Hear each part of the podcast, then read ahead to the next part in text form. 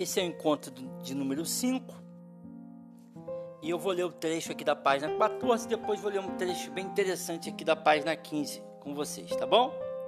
Fixar isso, fixar isso, camaradas, para o resto. Perdão. Fixar isso, camarada, camaradas, para o resto de vossas curtas vidas. E, sobretudo, transmitir em minha mensagem aos que virão depois de vocês, para que as futuras gerações constituem na luta até a vitória. E lembrai-vos, camaradas, jamais deixai fraquejar vossa decisão. Nenhum argumento vos poderá desviar. Fechai os ouvidos quando vos disserem que um homem e os animais têm interesses comuns, que a prosperidade de um é a prosperidade dos outros. É tudo mentira. O homem não busca interesses que não os dele próprio. Que haja entre nós, animais, uma perfeita unidade uma perfeita camaradagem na luta. Todos os homens são inimigos, todos os animais são camaradas. Então, uma, uma, uma regra, digamos assim, uma cláusula pétrea, uma regra é, é, absoluta que foi criada aqui pelo Major no meio da bicharada é que o homem é o inimigo. Não tem papo com o homem. Não tem papo com o homem. Porque se toda aquela desgraça aconteceu, a desgraça aconteceu por causa do homem. E partidos políticos, quando manipulam os povos, eles também gostam de encontrar um culpado.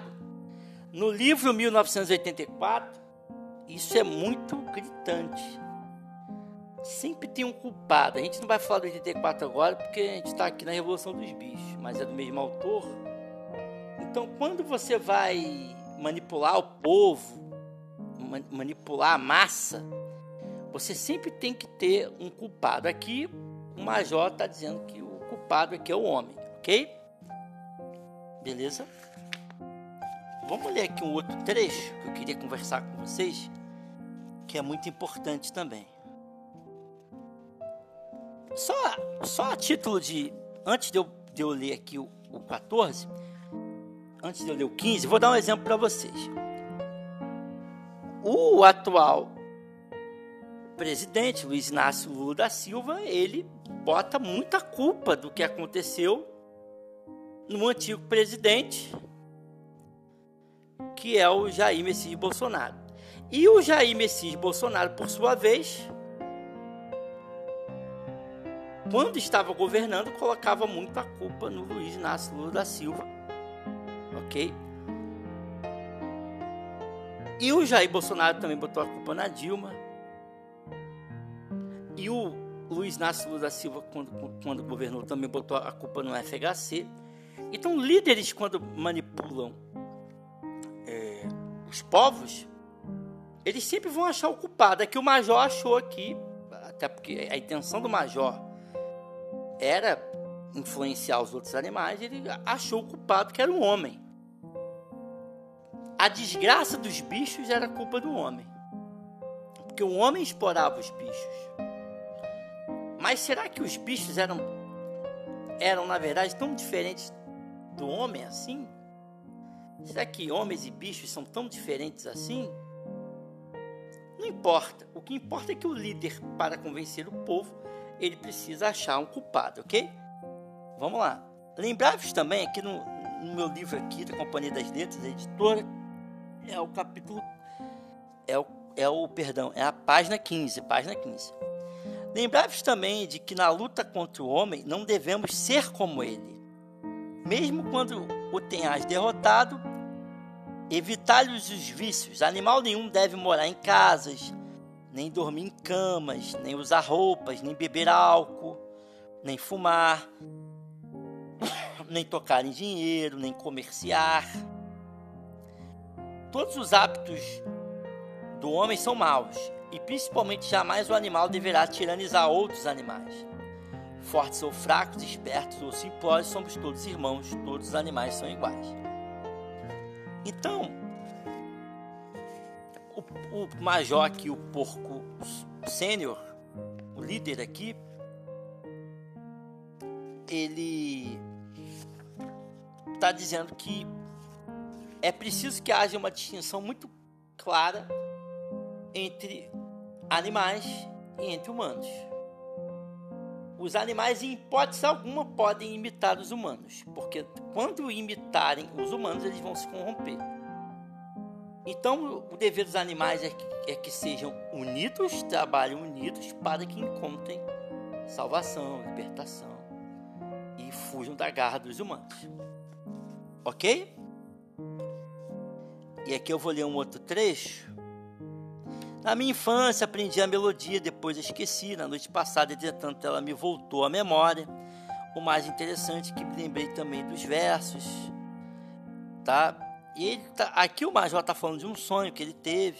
Aí vamos lá, o velho Major limpou a garganta e começou a cantar. De fato, a voz era rolfenha, mas ele entoava bem a melodia. Era bastante movimentada, algo entre Clementine e La Cucaracha os versos diziam: bicho da Inglaterra e da Irlanda. Então ele cantou uma música aqui para bicharada, a bicharada gostou da música, se amarrou, ok? Aí tem um trecho aqui no capítulo 17 que vai dizer: O canto levou a bicharada a mais extrema excitação. Mesmo antes do major chegar ao fim, já haviam começado a cantar por conta própria.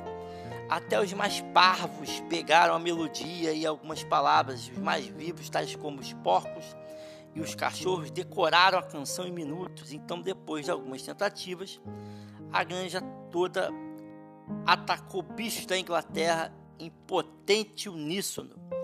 As vacas mugiam a canção, os cachorros latiam, as ovelhas baliam, os cavalos relinchavam, os patos grasnavam foi tal enlevo que cantaram cinco vezes corridas de ponta a ponta e teriam cantado a noite toda se não fossem interrompidos.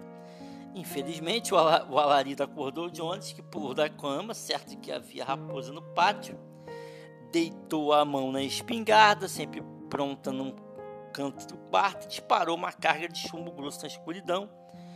O chumbo foi encravar-se na parede do celeiro e a reunião dispersou-se num abrir e fechar de olhos. Cada qual correu para o seu pouso, as aves saltaram para os poleiros e o gado deitou-se na palha e em poucos instantes toda a fazenda dormia. Ok? Então aqui o major ensinou os bichos um canto, os bichos adoraram o canto e pegou ali como se fosse uma espécie de hino dos bichos. Ficou ali, né? Não tem o, o, o, o hino, o hino do Brasil.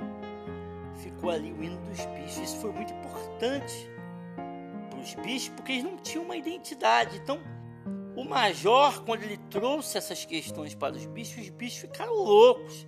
Caramba, a gente agora tem um hino, a gente agora vai estar tá junto, a gente vai a gente não quer mais ser escravizado, a gente não quer mais é, é, é, é, sofrer na mão dos humanos. Então os bichos eles começam a sonhar.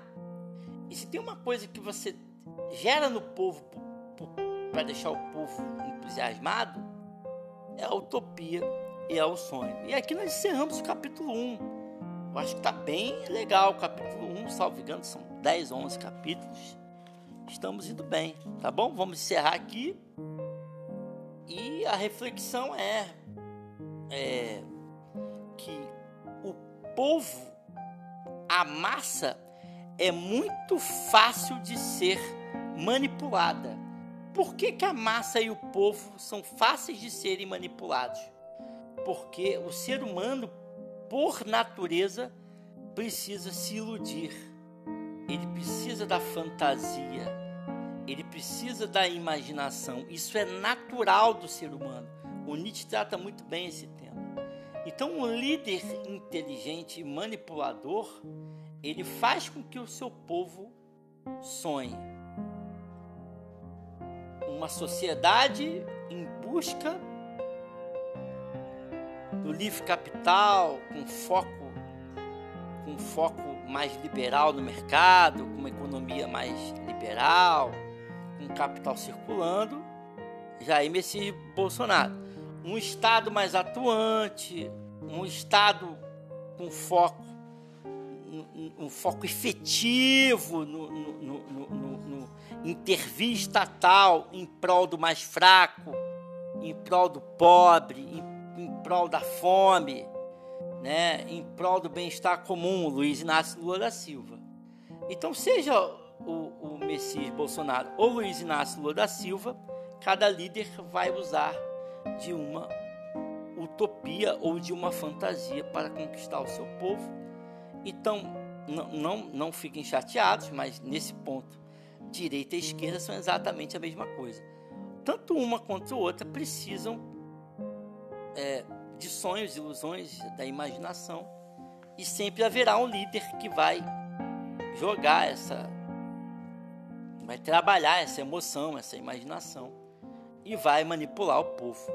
Uma hora manipula para a direita, uma hora manipula para a esquerda, mas no final o povo é sempre manipulado, porque esses líderes sabem que a natureza humana precisa dessa imaginação, dessa ilusão, dessa fantasia e eles trabalham nisso. E no final o povo é escravizado, é dominado e muitas vezes não percebe que é, e assim vai levando, desde que cantador de cobras, desde que o líder lá que fala das fantasias, fala as fantasias que aquele determinado povo gosta. ok? Então o povo não se importa tanto de ser escravizado, a depender de como se escraviza. É, antes de terminar, eu estudei recentemente sociologia. Eu não lembro o nome do sociólogo, mas ele foi uma coisa muito interessante que eu fiquei refletindo muito.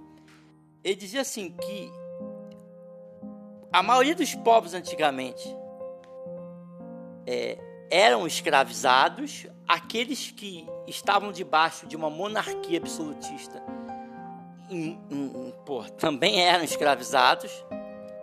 Só que eles já nasciam nessa égide e eles nem percebiam isso.